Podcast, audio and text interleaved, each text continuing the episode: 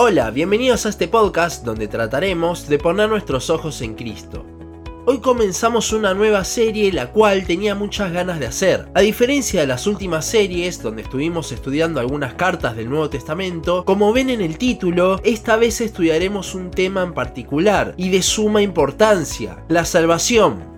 Romanos 8, 29 al 30 dice, porque a los que antes conoció también los predestinó para que fuesen hechos conforme a la imagen de su Hijo, para que Él sea el primogénito entre muchos hermanos. Y a los que predestinó, a estos también llamó, y a los que llamó, a estos también justificó, y a los que justificó, a estos también glorificó. La soteriología es el estudio de la salvación y a eso es a lo que nos dedicaremos y en lo que nos sumergiremos totalmente en esta serie. Empecemos por definir qué es la salvación. Para eso es importante saber de qué debemos ser salvados. La Biblia habla de una condenación y la mayoría creería que esa condenación es el infierno, pero eso no es muy exacto. El infierno será el lugar donde, si no hemos sido salvos, sufriremos nuestra condenación causada por nuestra separación de Dios por el pecado, por lo cual esa condenación es una eternidad alejados de Dios. El infierno es el lugar de condenación, no porque haya fuego, sino porque allí no hay ni la más remota pizca de Dios. Como pecadores nos merecemos el infierno, pero Dios nos ha salvado. A pesar de todo esto, como ya hemos hablado en distintos capítulos del podcast, el objetivo principal de la salvación no es el librar a los pecadores de su condenación, sino que es que Dios se revele. Es por medio de la salvación de pecadores que Dios más se revela, más aún que en la creación. Ese fue su plan desde la eternidad. Él decidió revelarse y para eso la única forma de hacerlo era por medio de la salvación del hombre. Cuando vimos los atributos de Dios, pudimos ver cómo cada uno de ellos se revelaba en el Evangelio, porque justamente el plan de salvación del hombre es el que él usó para revelar su esencia.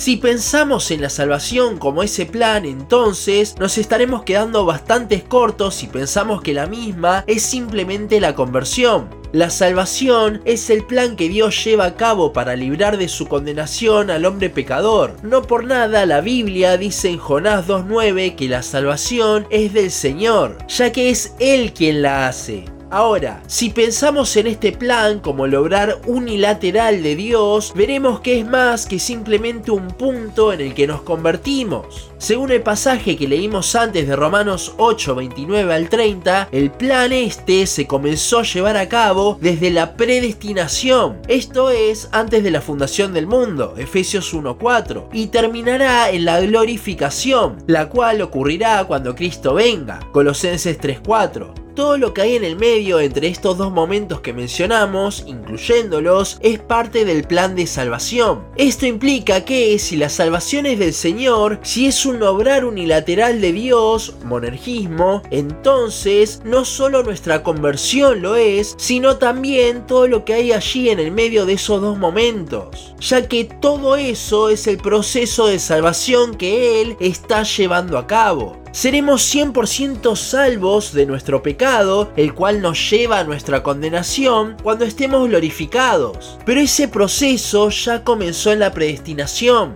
En el pasaje que leímos de Romanos 8, vemos que absolutamente todo lo que está allí es realizado por Dios. El hombre no se involucra en el plan de salvación, sino que es Dios quien lo lleva a cabo en el hombre. Nosotros somos simples receptores y beneficiarios de ese plan que Él ideó para revelarse. No participamos con Él.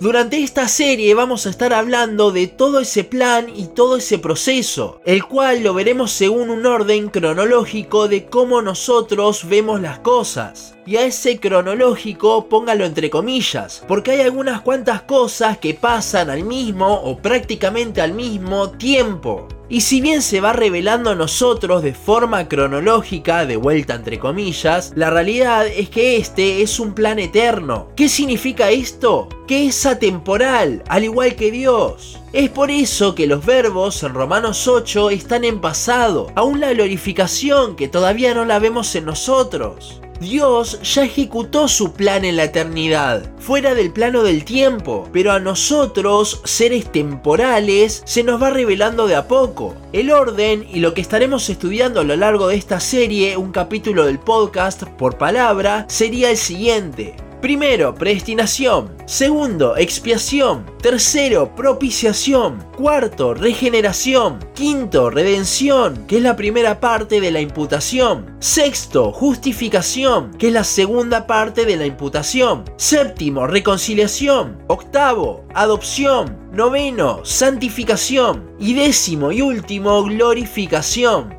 Todo esto, todas estas palabras en conjunto son la salvación. Recuerda que este es el plan donde Dios se revela. Es por eso que es tan importante estudiarlo. Entre más nos adentremos, entre más profundicemos en estudiar lo que Él ha hecho para salvarnos, más conoceremos de su carácter. Y entre más le conocemos a Él, entre más apreciamos todo lo que Él hizo por nosotros, más eso impacta nuestras vidas y nos transforma. De vuelta, por eso está tan importante estudiar este tema. Espero que esta serie les pueda ser de gran bendición y que me puedan acompañar a lo largo de estas próximas 10 semanas a estudiar juntos la salvación. Hasta aquí nuestro capítulo de hoy. Seguinos en Instagram, Facebook, YouTube y Spotify. En todas nos encontrás como Los Ojos en Cristo. También seguinos en losojosencristo.blogspot.com para leer el resto de nuestros blogs. Nos vemos en la siguiente ocasión.